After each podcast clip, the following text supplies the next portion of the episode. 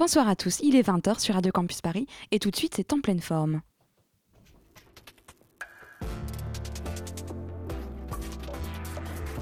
Bon cadeau à moi, c'est une toile que j'ai peint pour vous. Nous voilà débarrassés du superflu, on va pouvoir aborder l'essentiel. En pleine forme, l'émission contemporaine des arts sur Radio Campus Paris. En pleine forme. Mais si, c'est là que je me rends compte que malheureusement, je vous ai beaucoup moins bien réussi que le porc. Pas de doute là-dessus, nous vivons dans un monde capitaliste régi par le profit et l'argent. Pourtant, la création et le domaine artistique ont longtemps semblé imperméables à ces impératifs de rendement, grâce notamment à la persistance de l'image d'épinal de l'artiste désargenté mais passionné de la bohème. Aujourd'hui, force est de constater qu'un tel état des choses est révolu.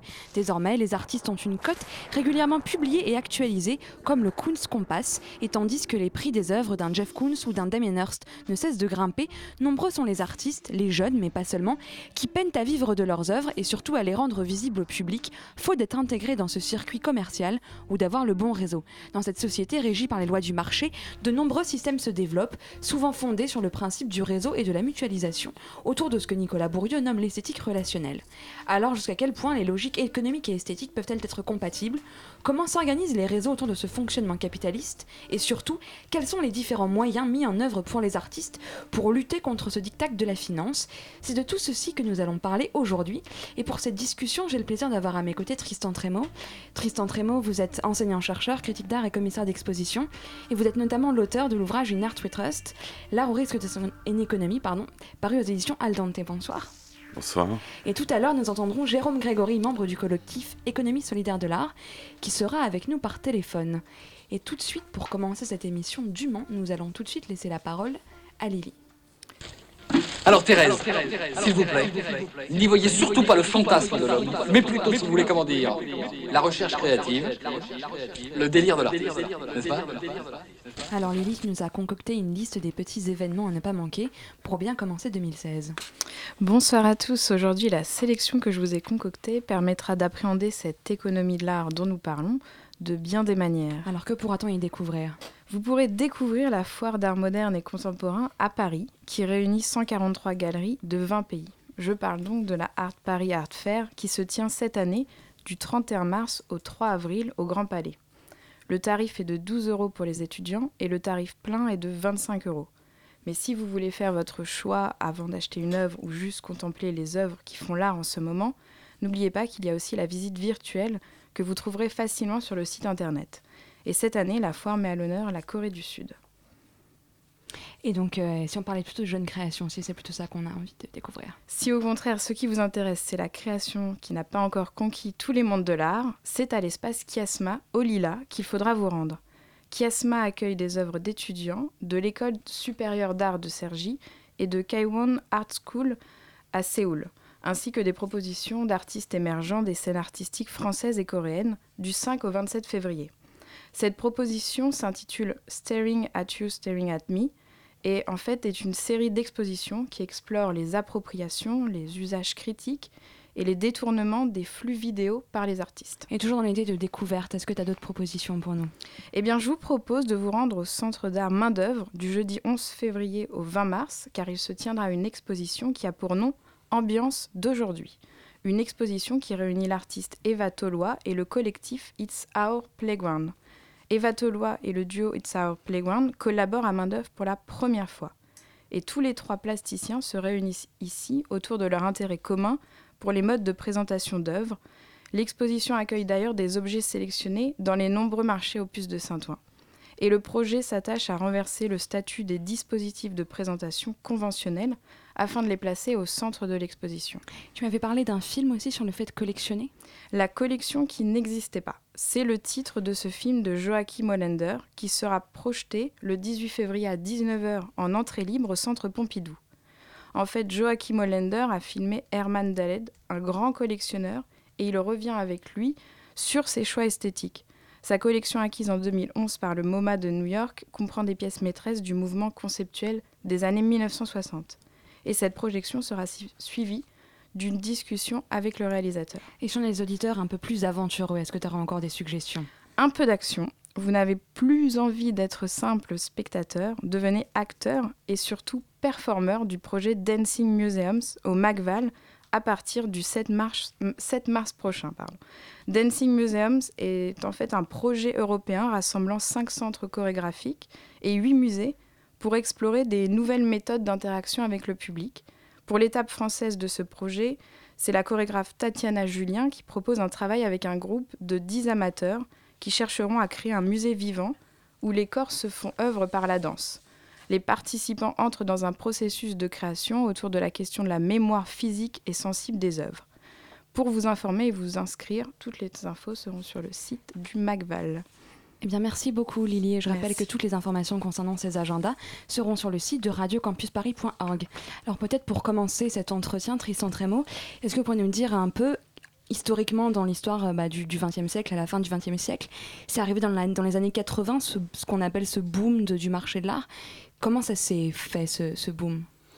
Alors comment ça s'est fait, je ne saurais vous le dire précisément. En tout cas, en effet, on peut dire que les années 80 ont constitué un premier moment de boom du, marché de l'art qui concernait pas spécifiquement l'art contemporain, qui concernait euh, aussi euh, toute la période euh, moderne, impressionniste. On se souvient de comment l'achat des tournesols de Van Gogh avait pu constituer un moment important de discussion médiatique sur les prix astronomiques, avait commencé à prendre des œuvres désormais patrimoniales, pour terminer dans un coffre-fort et, et n'être jamais vu par personne. N'être jamais vu par personne, sauf par les biais de reproduction. Évidemment. Voilà. Euh, alors en effet, dans les années 80, on a pu observer euh, un accroissement considérable du nombre de galeries. Je, je m'en souvenais d'ailleurs pas plus tard que cette semaine euh, en étant du côté de Bastille, donc pas loin d'ici.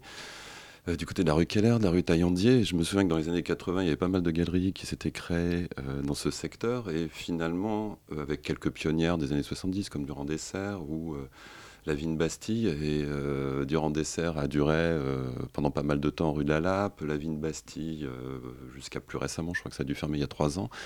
Et, en fait, toutes les autres galeries qui avaient ouvert dans le secteur ont fermé, ont ouvert et fermé dans les années 80. C'est-à-dire qu'il y a eu vraiment un boom et un crack. Voilà.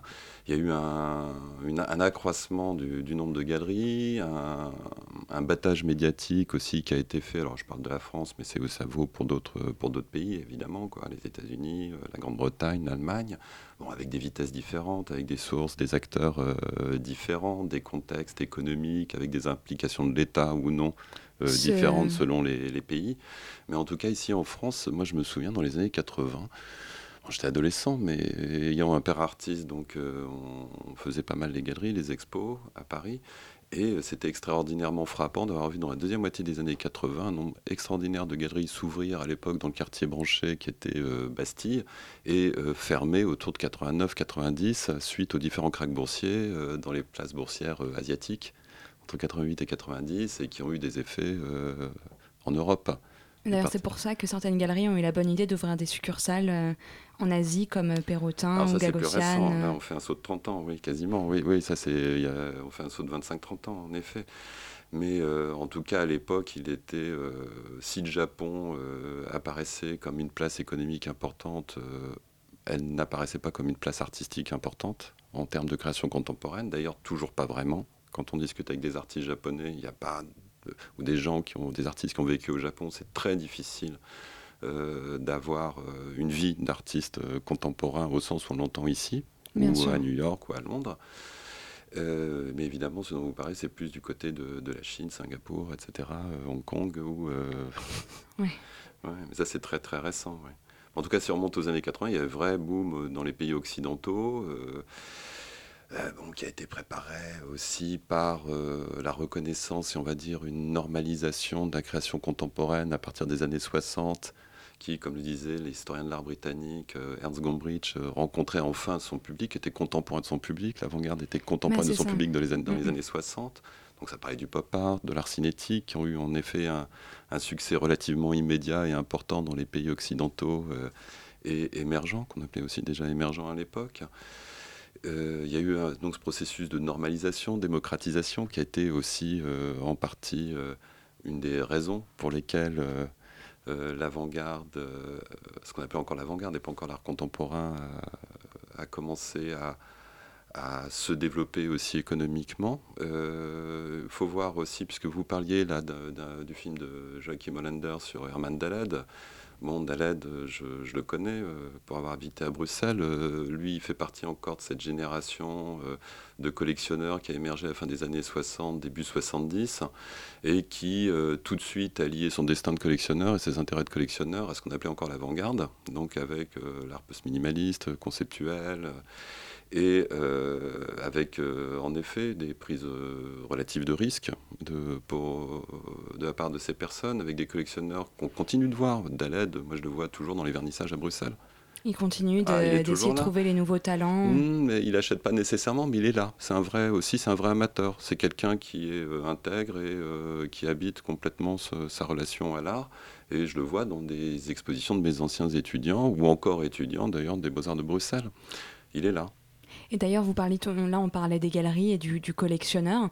Comment justement s'articulent un peu ces trois grands acteurs du, du monde de l'art contemporain qu'on dit souvent, le collectionneur, le galeriste euh, et l'amateur? Comment, comment, ces, comment ces couples, ces, ces, triades, voire ce quatuor peut, peut s'organiser euh, dans, dans, dans l'art euh, Alors, dans une vision idéale qui essaie de relancer, j'ai cru comprendre ça là, récemment, Stéphane Correa et et Poitvin, je ne sais plus son prénom, un collectionneur. Euh, non, non, non, non, non, un collectionneur du nord de, la France, euh, je crois que c'est Michel Poitvin. Et euh, ils essaient de lancer une nouvelle foire à Paris, une nouvelle foire d'art, je ne sais pas sous quel nom, j'ai vu passer ça sur Internet, avec l'idée de réactiver une figure idéale, sans doute idéalisée, du collectionneur euh, absolument honnête homme, intègre, euh, et qui euh, avait un partenariat privilégié avec un galeriste conseil.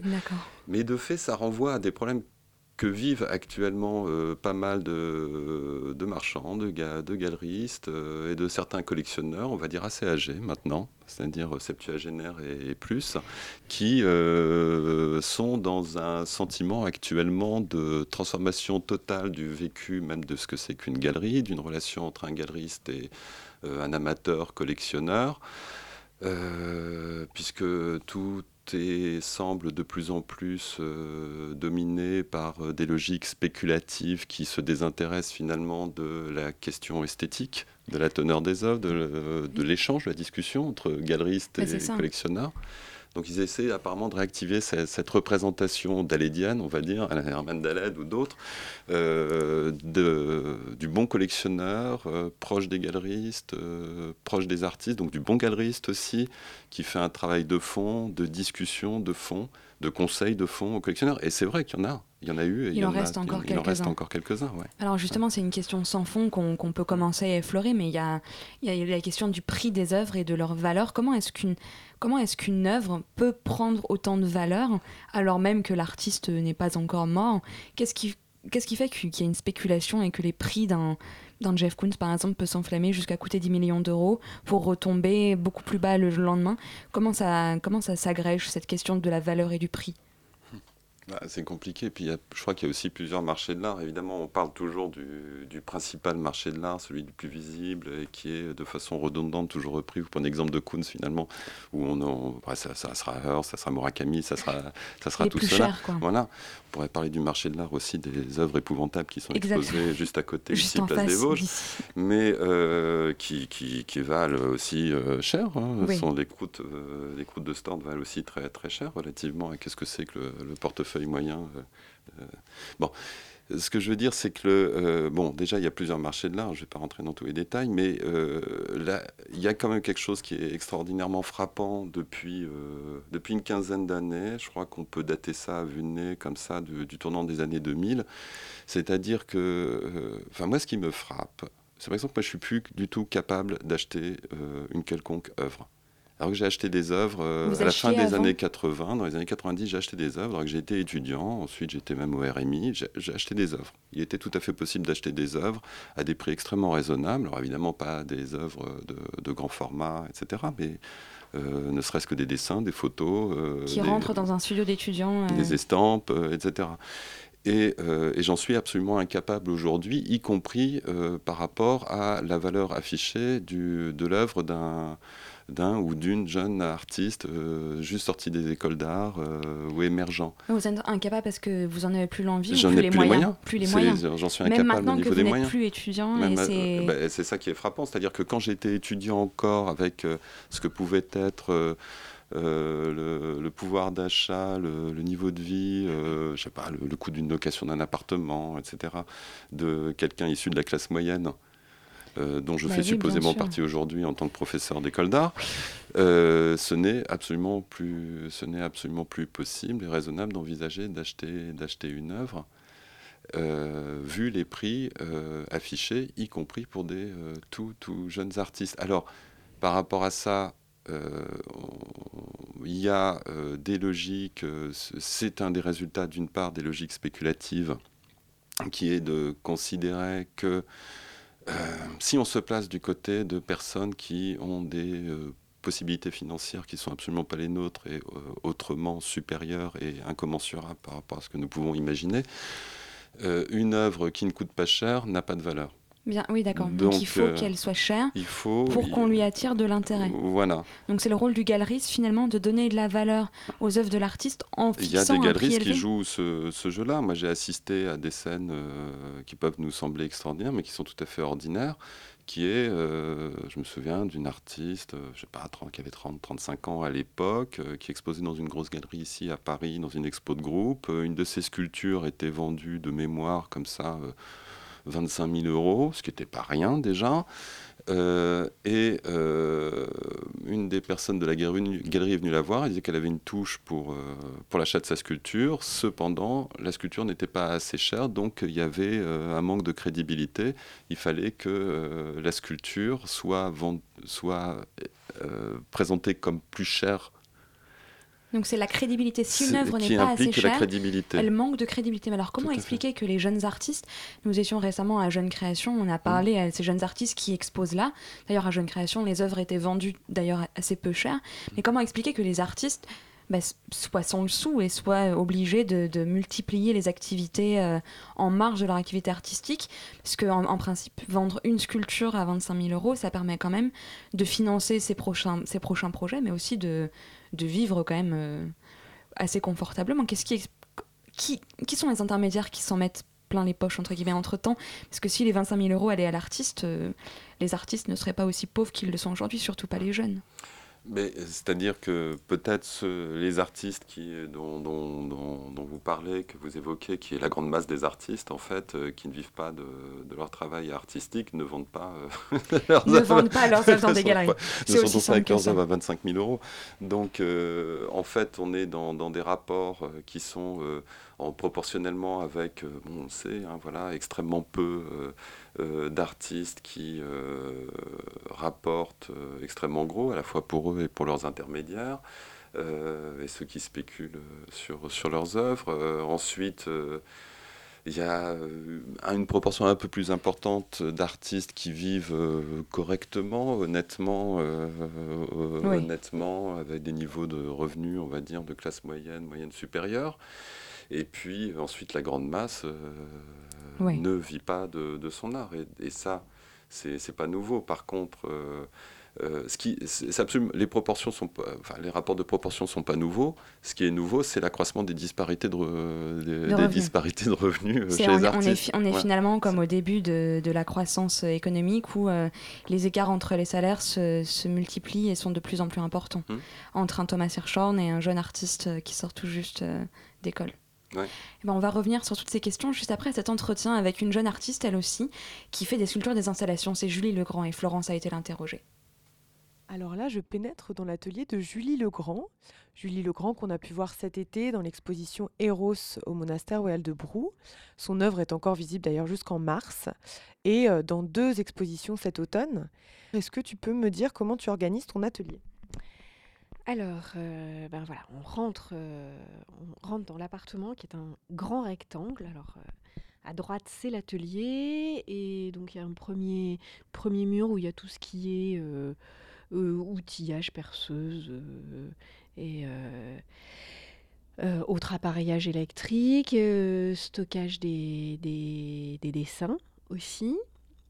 Petite partie bureau, grosse partie stockage, à nouveau un mur d'outillage et de, matières, matières premières qui peuvent être des éponges, des, des pierres, du bois, des choses un petit peu variées. Et plusieurs tables de travail, dont un, ce que j'appelle mon bureau de verre, mais qui est l'endroit où il y a mes chalumeaux avec euh, les extracteurs d'oxygène. Mmh. Et en fait là où, où, je vais vraiment travailler le verre. Et à côté, il y a un four de recuisson que j'ai construit euh, il y a quelques années. Il y a une grosse table un peu massive euh, qui permet là de, de, travailler sur des choses un peu, un, un peu plus rudes, qui tient le choc et qui en même temps est pratique pour dessiner, qui est assez agréable. Alors, qu'est-ce que c'est ton matériau de prédilection? Ce serait plutôt le verre, à ce que je vois? Euh, bah, En fait, c'est une petite partie de, de mon travail.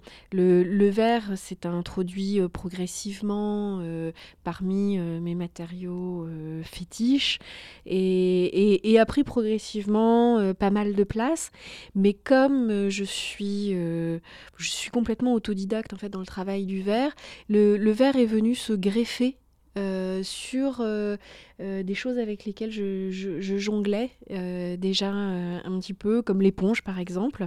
là, en ce moment, je suis en train de travailler sur des interactions de, de, verre et de pierre, en fait, des, des formes d'arborescence en verre mmh. qui viennent traverser des gros rognons de silex ou qui viennent soulever des pierres.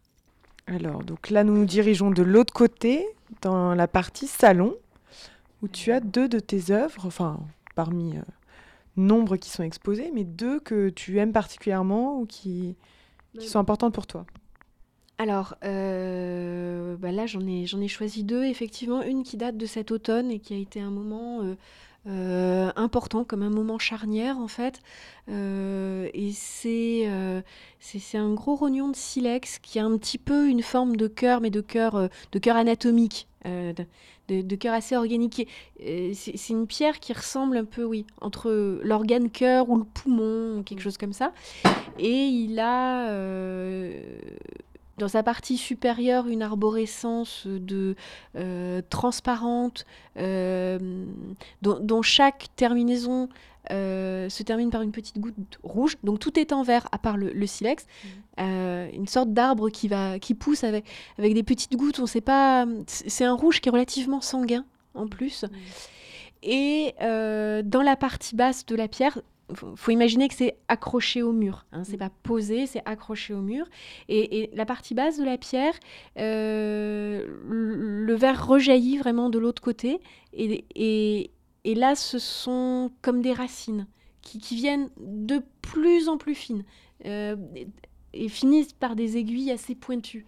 Je me sens un peu nomade. C'est-à-dire que cette pierre, on peut la poser, l'emmener et, et elle fleurit, en fait.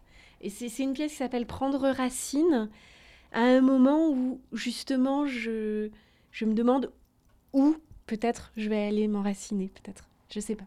Et alors l'autre, qui, n'est, qui est vraiment différente, ouais. C'est pas la même matière déjà. Un petit peu, oui. En fait, euh, bah, là, c'est euh, sont deux grandes plaques de marbre noir euh, sont deux grandes plaques de marbre noir qui sont euh, jointives, euh, présentées de face et qui sont complètement transpercées comme si elles avaient été mangées. Donc c'est des les plaques de marbre, ça fait à peu près euh, un mètre, un mètre par un mètre vingt. Mmh. Et le, cœur de, ces deux plaques de marbre, il y, a des trous qui font entre 1 cm et, et 3-4 cm de diamètre, mais en myriade. Et, ça reprend un peu une sorte de cœur étoilé. C'est une pièce qui s'appelle Big Bang et qui euh, euh, est un peu une sorte d'expansion, comme ça. Euh, où est-ce qu'on peut te voir, voir tes œuvres plus tard? Eh bien, les prochaines. Euh, alors, actuellement, il y a une prolongation de l'exposition Eros au monastère royal de Brou, euh, près de Bourg-en-Bresse. Donc, la pièce rose euh, continue jusqu'au mois de mars. Le 3, le 3 mars, il y a à la vitrine une exposition collective organisée par Clémence Thébault qui m'a invitée. Et ensuite, il y a une exposition personnelle à la fin de la résidence que j'ai commencée il y a huit jours au lycée Verrier de Moulins en Auvergne. Voilà, dans l'Allier.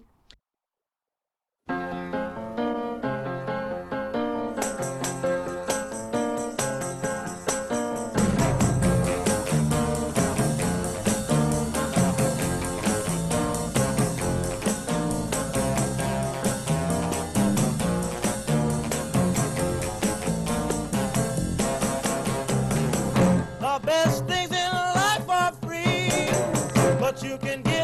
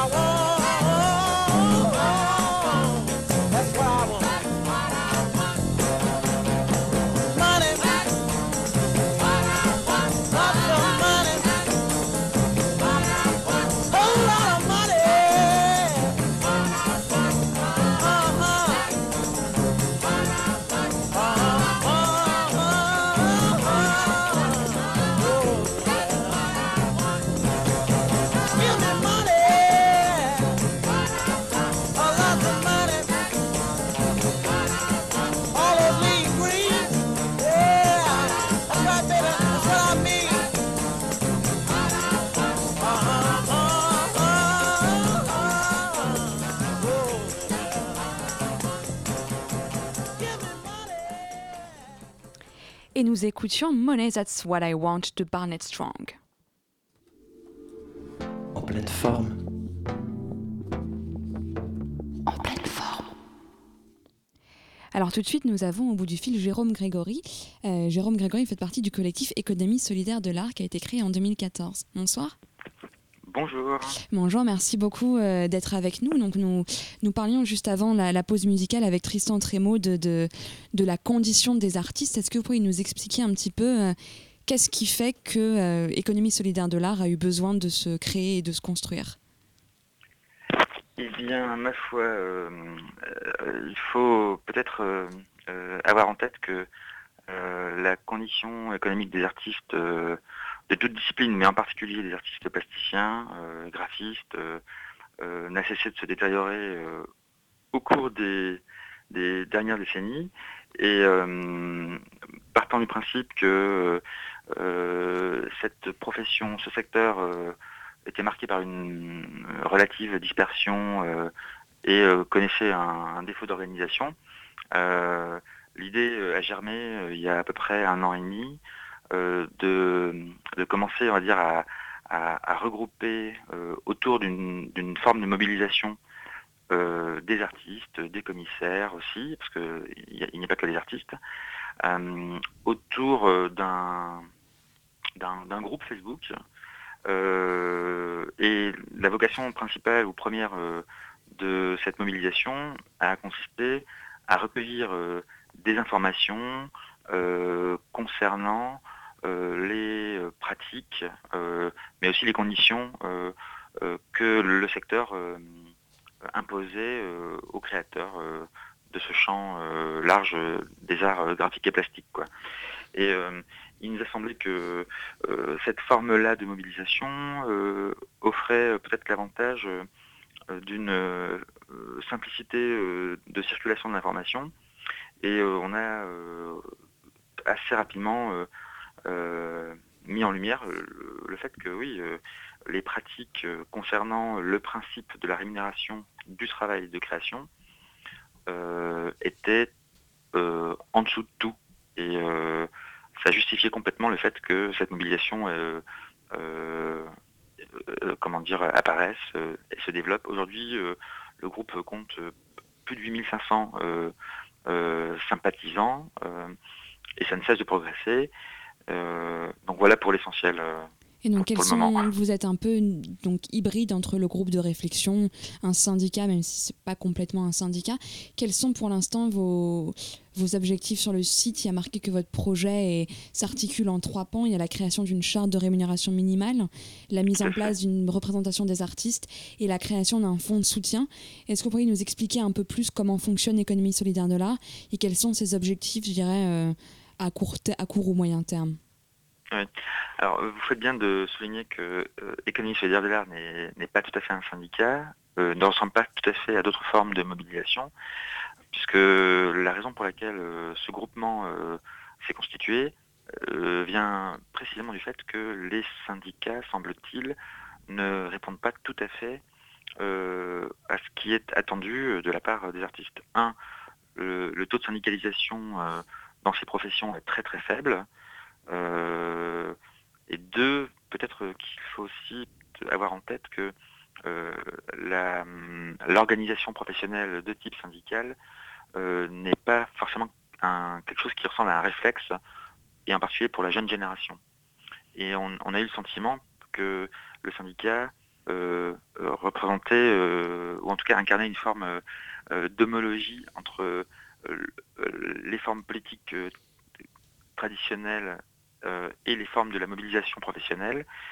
Et encore une fois, ça ne nous semblait pas suffisamment euh, de nature à, répondre aux enjeux euh, urgents du moment. Quoi. Donc ça, c'est pour la, forme. Ensuite, pour les chantiers qui ont été ouverts et qui sont travaillés au sein de ce groupe, effectivement, et de ce point de vue-là, on, est assez proche d'autres initiatives qui ont été menées et qui sont conduites dans d'autres pays, aux États-Unis, en Amérique du Nord plus largement, mais aussi en Europe, puisque cette initiative n'est de loin pas isolée. Elle retrouve dans ses grands principes, dans ses grandes réflexions, dans ses grandes lignes, d'autres initiatives qui ont été peut-être plus euh, comment dire, euh, qui, sont nés avant la nôtre, euh, un peu comme s'il y avait eu en France une forme de compromis un peu plus longtemps que ça qu'au Québec, qu'aux États-Unis, qu'en Angleterre ou qu'en Allemagne. Oui, des, des mobilisations qui se multiplient un peu partout. Vous nous parliez de cette d'une détérioration de la condition des artistes, et c'est justement ce qu'on évoquait avec Tristan Trémo juste avant la, la pause musicale. Est-ce que vous pourriez juste peut-être revenir sur qu'est-ce qui fait que la condition des artistes euh, est désastreuse? Et puis d'abord, pour commencer, comment est-ce qu'un artiste se rémunère? Est-ce qu'il a droit à une protection sociale? Est-ce qu'il a droit à une retraite? Est-ce qu'il a droit à, des jours de congé? Comment ça se passe quand mhm. on est un, artiste en fait? Comment comment on vit? Bah, comment on vit euh, euh, Alors, je crois que c'est Pierre Michel. Oui pour payer ses impôts, pour payer la retraite, comment ça s'organise? Alors les impôts, euh, c'est une question qui est assez intéressante, mais qui se pose effectivement en aval. avant la question de l'impôt sur le revenu, il y a la question du revenu précisément. Et le revenu, il est composé pour l'essentiel de comment dire de la du produit de la vente ou de l'exploitation des œuvres des artistes. Ou euh, euh, peut-être pour compléter euh, la vente des œuvres qui reste malgré tout relativement de l'ordre de l'exception, il y a aussi ce qu'on appelle la cession des droits sur les œuvres. et là, on est plutôt sur le registre édition, édition musicale, en tout cas les formes éditées de la création. Mmh. Ensuite, et ça, ça vient du fait que le, effectivement, le nombre de lieux dédiés à la, au soutien à la création et à la diffusion de la création contemporaine se sont quand même relativement multipliés au cours on va dire, des 40 dernières années, depuis les années 80.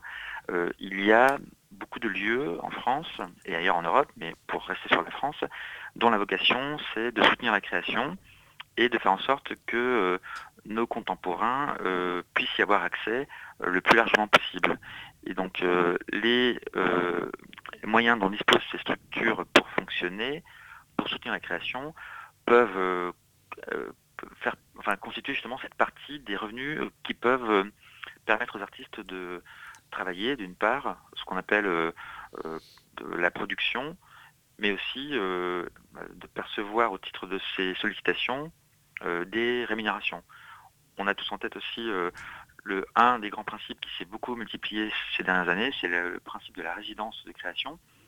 Et donc là, c'est pareil, les artistes en résidence, dans la majorité des cas, il, reste encore quelques cas tout à fait exceptionnels où euh, la question de la rémunération pendant un temps de résidence n'est pas du tout euh, prévue. Mais euh, voilà, c'est une des formes aussi de la rémunération du travail de création.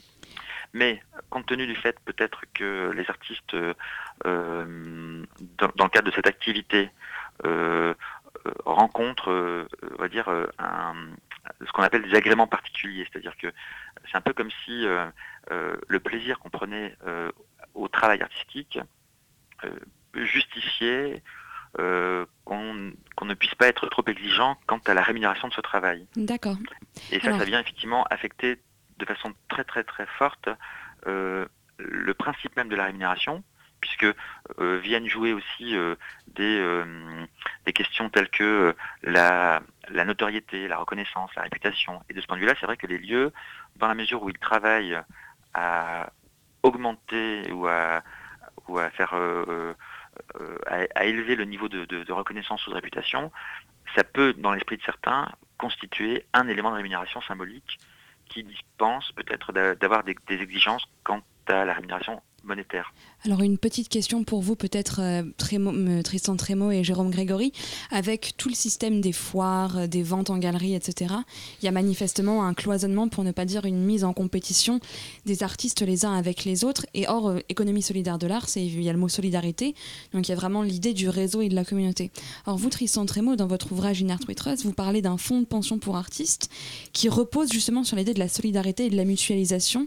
Est-ce que c'est pas un peu l'argument maintenant qui prévaut de dire bah, pour que les artistes fonctionnent ensemble, il faut qu'ils soient en réseau. Est-ce que c'est pas quelque chose euh, de sibyllin où ça peut donner le pire comme le meilleur, cette idée du réseau? Alors, par rapport à, ce dont parlait Jérôme, que je connais bien, je suis euh, tout ce que fait Économie solidaire de l'art, je dirais qu'il y a un excellent travail qui est fait là, et pour moi aussi, en tant que critique d'art, et par rapport au livre que je suis en train d'écrire là, un autre sur les, sur les usages qui sont faits de, l'art et des artistes dans les politiques urbaines, c'est euh, ce qui est relatif à ce dont parlait Jérôme, c'est-à-dire la question de la rémunération dans les cas de résidence, etc. C'est-à-dire que ont, moi ce que je perçois de leur réseau pour l'instant, outre tout le travail que peut faire Jérôme euh, euh, auprès des artistes, de conseils juridiques, etc., c'est aussi de soulever des lièvres, c'est-à-dire de montrer que les artistes sont de plus en plus sollicités à tout point de vue, supposément être... parce que est projeté sur eux euh, la capacité à générer de l'intérêt, de la réhabilitation, de la requalification de villes, de quartiers, euh, de bâtiments en friche, etc. Et Économie solidaire de l'art, enfin moi, leur, page sur Facebook euh, me nourrit considérablement dans mon bouquin justement pour montrer que il y a tout un discours sur l'attractivité, la relance de l'attractivité de villes, de quartiers, etc., par, euh, l'art et les artistes, lors même que euh, les conditions euh, offertes, proposées, ne, sont pas idéales. ne sont pas idéales pour les artistes, et, etc., etc. Donc il y a tout un, toute une série de liens pervers, on pourrait dire, de fonctionnement pervers qui, qui, qui existent entre la commande, l'exaltation de l'art et des artistes dans l'espace public, et en même temps comme le disait Jérôme, mais oui, mais vous avez votre gratification symbolique et puis on va vous offrir un atelier ou des choses comme ça, ou un lieu de création. Alors ça, c'est tout l'intérêt de ce... Enfin, c'est un des grands intérêts pour moi de ce, réseau-là. Mais sur la question du réseau, est-ce que vous me demandiez sur, euh, sur la question de la mutualisation Là aussi, il y a. Euh, y a des... Le cadre que j'ai étudié dans In Art We Trust est, en l'occurrence, totalement pervers. C'est-à-dire que, littéralement, il a perverti euh, un projet qui a existé à la fin des années 60 aux États-Unis, qui était lié à un groupement d'artistes qui s'appelait l'Art Workers Coalition. Donc, euh, dans le contexte post-68, euh, révolte contre la guerre du Vietnam, euh, etc., un certain nombre d'artistes états-uniens ou basés là-bas, comme Hans Hacke ou c'était Takis, l'artiste grec Takis, etc., s'étaient coalisés pour envisager la création d'une sorte de mutuelle selon laquelle eh bien, euh, euh, les ventes d'œuvres d'artistes décédés, enfin un certain pourcentage des ventes d'œuvres d'artistes décédés pouvaient être euh, reversées pour la sécurité sociale, on va dire, des artistes vivants. Aujourd'hui, ce n'est plus tout à fait ça. Voilà. Donc ça, c'est un projet en 69 qui n'a jamais vu le jour, qui est un projet socialiste et mutualiste. Euh, euh, et, là, en fait, 40 ans après, en gros, quoi, ou un peu moins que ça, il y a, euh, à, l'inverse, donc des spéculateurs aux États-Unis qui ont créé donc Artist Pension Trust, et qui l'ont créé aux États-Unis, mais c'est à l'échelle planétaire, avec l'idée, comme je décris dans ce livre, de, avec tout un discours de mutualisation des bénéfices au bénéfice euh, des artistes, mais qui euh, va principalement au bénéfice des investisseurs. Et euh, avec tout un jeu pervers sur le vocabulaire, c'est Artist Pension Trust, donc qui se présente comme un fonds de pension pour artistes alors que c'est un fonds spéculatif. Mais ils ont une autre société qui s'appelle mutualart.com qui se présente avec la notion de mutualité, mais qui est une mutualisation des données pour que les investisseurs sécurisent leurs achats en création contemporaine. Donc la notion de mutualité va sur un dispositif d'aide à la spéculation. Mm. Et euh, là où il y a un discours sur la mutualisation des bénéfices pour les, artistes, en fait, ce n'est qu'un dispositif de, spéculation et de croyance avec la notion de trust. Il faut y croire. C'est ça. Pour, euh, pour créer un fonds. Et donc, plus, on, plus on essaye de d'y remédier, plus ça se ça s'envenime. Est-ce que vous pourriez peut-être, pour finir, Jérôme Grégory, nous, nous dire un peu les, les petits projets que vous avez sur le feu en ce moment, peut-être des, des, actions ou... Oui, alors euh, il se trouve que euh, le, ministère, et en particulier la, DGCA, Direction Générale de la Création Artistique, a prêté une attention euh, tout à fait importante à notre mobilisation, puisqu'on a été reçu une première fois donc, au ministère, et on a découvert que ce qu'on portait rencontrait jusqu'à certains points euh, les mêmes préoccupations, les mêmes interrogations que, le ministère. Et euh, donc on participe euh, pour l'essentiel à des rencontres qui se passent un peu partout en France, à Lille la semaine prochaine, à Toulouse la semaine dernière, à Rennes début février. Et en fait, ce qu'on fait, c'est qu'on fait en sorte de diffuser le plus largement possible euh, ces questions, ces problématiques. Et ce que je voulais dire aussi, ce qui est à mon sens très important, et là ça rejoint peut-être un petit peu aussi euh, euh, sais pas, le pragmatisme américain, parce que Tristan parlait de ces initiatives aux États-Unis qui datent des années 70, années 80 aussi. ce, que, enfin, à quoi a contribué finalement l'économie solidaire, de l'art, pardon, c'est de constituer en quelque sorte un public autour de ces questions problématiques que sont le travail artistique, euh, la rémunération de ce travail, euh, la sollicitation permanente euh, de la part des collectivités publiques, des commanditaires divers, faites aux artistes au sens large du terme, mais que ces sollicitations se font trop souvent sans prêter de considération à, la rémunération de ce travail, parce que c'est un travail et on, a peut-être euh, pris l'habitude de l'oublier, mais ça suppose de la part de ceux qui s'y engagent euh, oui, un engagement total qui peut difficilement s'accommoder d'autres activités, bien que beaucoup, beaucoup d'artistes, pour survivre, exercent évidemment d'autres activités qui, paradoxalement, prennent du temps mais sont peut-être plus rémunératrices. donc voilà pour l'essentiel. on travaille aussi effectivement à la constitution d'un fonds dont la vocation serait justement de soutenir la création. Alors bien sûr, on a pensé euh, au fait que les artistes euh, très reconnus, voire morts, euh, puissent contribuer par un système, on va dire, de prélèvement ou de redevance au financement de cette création. D'accord. voilà, il y a plein de chantiers qui sont en cours. Eh ben, c'est formidable. on a prévu de, de, de revoir le ministère d'ici quelques semaines. Eh ben, écoutez, on espère que tout cela portera ses fruits. Et je vous rappelle que toutes les informations concernant Économie solidaire de l'art sont sur le site économiesolidaire-de-l'art.org. Merci beaucoup, Jérôme Grégory. Au revoir. Merci à vous. Au revoir. Au revoir, euh, Tristan. Salut. Alors Thérèse, s'il vous plaît, n'y voyez surtout pas le fantasme de l'homme, mais plutôt, si vous voulez, comment dire, la recherche créative, le délire de l'artiste, n'est-ce pas? Alors Tristan Trémaud, on rentre maintenant dans la dernière partie de cet entretien. On a beaucoup parlé de quelle était la condition des artistes, comment ils faisaient pour gagner de l'argent, qu'est-ce qui avait généré cette spéculation un petit peu et cette condition du marché de l'art actuel. Quel est le rôle que jouent les écoles d'art et les institutions publiques comme les FRAC et les FNAC Est-ce que en tant qu'institution publique, ils sont dans une sorte de lutte contre ce, cette, ce pouvoir de l'argent, puisqu'étant étatiques, ils sont censés être entièrement au service de la culture de manière désintéressée? Ou est-ce qu'au contraire, euh, ils ne font qu'engranger et qu'alimenter cette, cette lutte pour la spéculation? Je me doute que c'est une question un peu rhétorique, mais... Bah, C'est-à-dire que... Euh, bon, là, les institutions que, que, vous nommez sont quand même toutes assez, assez, assez différentes. Hein, les fonctions de collection euh, comme un FRAC ou, le FNAC et celles de formation comme, comme les écoles d'art. Alors je vais me permettre plutôt de parler des écoles d'art puisque je, comme j'enseigne... Euh, à l'école des beaux-arts de Tours. C'est ça, et puis à celle de Bruxelles aussi.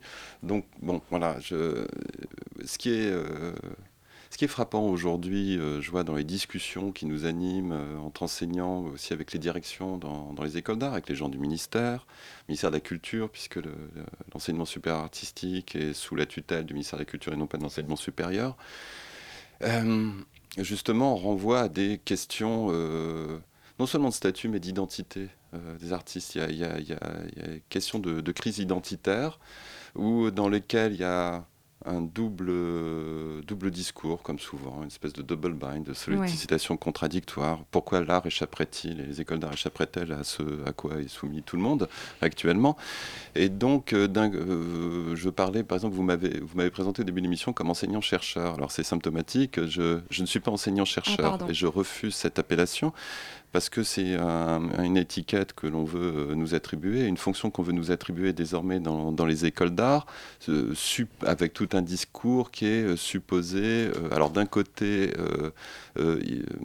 construire une identité des écoles d'art euh, versus euh, une euh, représentation ultra et strictement spéculative de la création contemporaine. Donc l'identité de l'artiste comme chercheur comme étant une sorte de, de résistant par rapport à cela, mais en même temps c'est en contradiction avec tout le discours sur le capitalisme cognitif, l'économie du savoir, etc. C'est-à-dire qu'en même temps on a aussi tout un discours qui veut nous porter vers ça en disant que mais finalement vous produisez du savoir, vous allez produire de la valeur, etc. Alors pourquoi pas hein, On peut être dans, ces discours-là, sauf que c'est absolument pas financé et que euh, les, mais c'est important à avoir en tête, c'est-à-dire que pour abonder par rapport à ce que disait Jérôme, il y a aussi un, taux de syndicalisation extrêmement euh, faible dans, les écoles d'art, chez, les enseignants, en grande majorité artistes, euh, voilà, et il y a très peu de, de, capacité de réponse pour contrer ces projections qui sont faites sur nous, lors même que quand nous développons des activités de chercheurs, que nous soyons artistes ou théoriciens, comme on dit dans les écoles d'art, en fait, la plupart du temps, c'est-à-dire qu'on travaille plus pour ne toujours pas être rémunéré plus. C'est-à-dire que ce sont des, des, des, des types de d'activités, donc développement de projets de recherche euh, qui requièrent du temps pour développer des workshops, des expositions, des publications, des séminaires, des colloques, etc., qui sont en sus de nos activités euh, d'enseignants et euh, qui fait que les artistes se retrouvent en retrait de leurs ateliers, de leur création, donc ce qui devrait nourrir. Ils sont toujours plus éloignés de. Ouais, ouais, ça de les éloigne de plus, plus. en plus. moi, j'ai fait les calculs. À un moment donné, je me suis rendu compte que j'avais perdu un tiers de rému- mes rémunérations quand j'avais cédé à l'injonction de développer de la recherche pendant deux ans dans une école d'art, puisque j'avais plus l'énergie et le temps de développer ce pourquoi j'avais été embauché pour devenir enseignant en école d'art, c'est-à-dire critique d'art et commissaire d'exposition. D'accord. Voilà. Donc on a Donc de il y a plus un en plus. euh, euh, qui, voilà. se- qui, ne, qui ne finit jamais. Ah oui, terrible. Mais alors, si, où- est la, où est la possibilité de résistance Alors, si elle n'est Eh pas. ben, de résistance. euh, Enfin, de résistance, ouais, de- d'a- de- d'a- de- D'action, de contradiction. C'est ça, d'action. Il y en a Et une ou- euh, mais ça, alors c'est très très particulier parce que je vois si on n'est que sur les écoles d'art, on voit que, alors là en France, si on reste sur une situation franco-française, il y a un, un grand problème franco-français qui est un que si on se retrouve dans cette situation-là, c'est qu'à une époque, euh, ceux qui auraient dû, celles et ceux qui auraient dû, en tant que directeur, directrice d'école d'art, euh, responsable pédagogique, enseignant, participer aux tables de discussion sur l'application du décret de Bologne d'enseignement supérieur, eh bien, si elles étaient restées à ces tables et avaient négocié jusqu'au bout et ne s'en étaient pas retirées, offusquées euh, par euh, tout euh, ce qui s'est présenté comme crédit européen, euh, monétarisation d'enseignement, enfin tout ce qui pouvait choquer même des esprits pas nécessairement marxistes. Je connais des, des anciens directeurs de droite euh, d'école d'art qui étaient choqués eux aussi par cette, existe euh, aussi. mais oui, par euh, cette euh, assimilation du savoir à, à un crédit. Bien sûr. Euh, donc, le, euh, ils ont quitté l'étape de négociation. Ça, je parle de choses qui ont eu lieu il y a 10-15 ans, dans les négociations européennes sur l'application du décret de Bologne aux enseigne- à l'enseignement super artistique. Résultat, ben, les négociations se sont faites sans eux. Et ensuite, euh, là, le truc. Alors, autre chose très française, c'est que finalement, a été décidé qu'on allait l'appliquer parce qu'on n'allait pas être en retard. Et, euh, et là, les Français sont plus royalistes que le roi, comme d'habitude, c'est-à-dire que euh, ceux-là même qui n'ont pas participé aux négociations, eux-mêmes ou leurs successeurs, finalement veulent appliquer de façon encore plus euh, abrupte et absolue un modèle à la définition duquel ils ont refusé de participer. Eh oui. Voilà, donc, Donc, on euh, est toujours dans un cycle un peu infernal dont on ne sait Hein, pas trop hein, hein. comment sortir. Voilà. Alors, une dernière question peut-être concernant les, les, les formes artistiques. On parle beaucoup du... du on, a, beaucoup parlé d'argent, on a beaucoup parlé de, des formes artistiques. Est-ce qu'il y a une interaction entre les deux, vraiment au sein même des formes artistiques? Est-ce qu'il y a des artistes qui s'inspirent de cet état de spéculation pour créer des œuvres qui dénoncent ou qui utilisent ou qui décrivent cet état du marché de l'art? Qu'est-ce que, la spéculation fait aux œuvres d'une manière vraiment formelle et esthétique? Ben, ah, alors c'est c'est vaste comme sujet. euh, Il nous euh, reste deux minutes ben pour y oui. répondre. Donc alors je parlerai que de, que de celui dont on parle tout le temps, Koons, hein, qui euh, parce que alors sur Jeff Koons, ce qui est très intéressant, c'est que quand il a émergé dans les années 80. Et moi, je me souviens très très bien, j'étais étudiant donc en histoire de l'art à la fin des années 80, il y avait une appréciation en France assez positive de Koons, enfin je veux dire de la part des personnes euh, cultivées, etc., acteurs des reconnaissances, c'est encore le cas aujourd'hui. Je pense à Christian Bernard, c'est un directeur du MAMCO, qui a toujours une vision très positive de Koons, parce qu'il y a une perception de Koons comme étant un artiste qui, à partir du moment où il expose les choses, est nécessairement critique. C'est-à-dire qu'à partir du moment où son œuvre est un miroir euh, de la spéculation, il serait nécessairement critique. Ce qui n'a jamais été le cas de Koons. C'est-à-dire que n'importe quel euh, New-Yorkais euh, va, va vous dire que Koons, et lui-même dira que son art n'est absolument pas critique. C'est-à-dire qu'on voit quelqu'un comme lui, et c'est pour ça qu'on le cite tout le temps, il est paradig- plus que paradigmatique, c'est-à-dire qu'il il devient l'exemple même de quelqu'un qui est, comme le dit Hal Foster, euh, il produit euh, le miroir de, des aspirations de sa clientèle. Ce qui fait que, et ce miroir, il est kitsch, puisque le kitsch est quand même l'esthétique qui, globalement, domine euh, les la culture, La culture contemporaine, la culture contemporaine, quelle- toute classe sociale confondue. évidemment. Et euh, voilà, donc euh, oui, il y a des rapports entre... Eh ben, merci beaucoup. Ouais. On espérerait avoir plus de temps pour Mm. en parler. Maintenant, c'est- En pleine forme. en pleine forme. Non, non. Et tout de suite, c'est l'heure du quick quick quiz. Hugo, je te laisse la parole. Et oui, en effet, il y a des histoires originales dans le grand monde de l'art contemporain. Et aujourd'hui, on va voir si vous êtes tous autour de la table au fait de ces situations improbables. Le concept des questions. Vous attendez que je donne la liste des choix multiples de réponses. Vous me donnez votre réponse. On va À essayer. tour de rôle, hein, oui, vous essayez. Et je révèle la solution. Et le ou la gagnante, mesdames et messieurs, chaque euh, mois c'est un nouveau gagnant extraordinaire à gagner, se verra remettre un slip porté par Yves Saint-Laurent, offert par notre partenaire du jour, la fondation Pierre Berger. Vraiment. Oui, autant dire que l'enjeu est très Radio important. Campus Paris diversifie ses partenariats. voilà, tout à fait. L'enjeu Le chargé de direction important. doit être vraiment, doit très bien faire son boulot. Exactement. Enjeu donc très important, d'autant plus que le slip n'a jamais été lavé. Question 1. On commence tout de suite par la première question. Quelle est la particularité du peintre turc Esref Armagan Petit A. Il peint avec des loukoums. Petit B. Il est atteint de démence aiguë. Petit C. Il est aveugle de naissance. Ou petit D. C'est un homme tronc. On va commencer par euh, Lily. Euh, je dirais qu'il est aveugle. Oui, moi aussi. Mais je redoute que ce ne soit pas ça. Tristan? Pareil. Moi, je vote pour les locums.